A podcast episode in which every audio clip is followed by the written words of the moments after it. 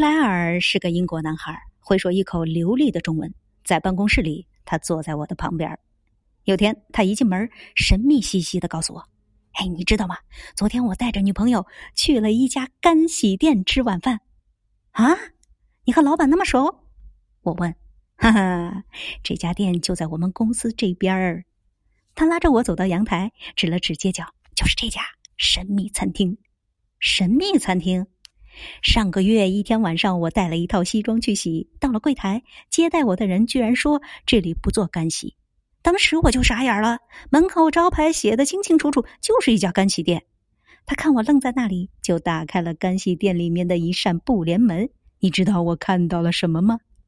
他顿了顿，里面居然是一家很大很大的餐厅，一排排桌椅，而且满是在用餐的人。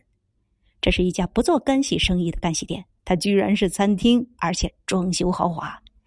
后来我回家一查，的确有这么一回事儿，在巴塞罗那，这就是神秘餐厅。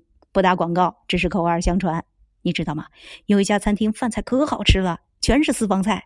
他们的门口看起来是一家洗衣服的店，可是根本不提供这个服务。打开一道暗门就是餐馆哇，那你和女朋友觉得吃的好吗？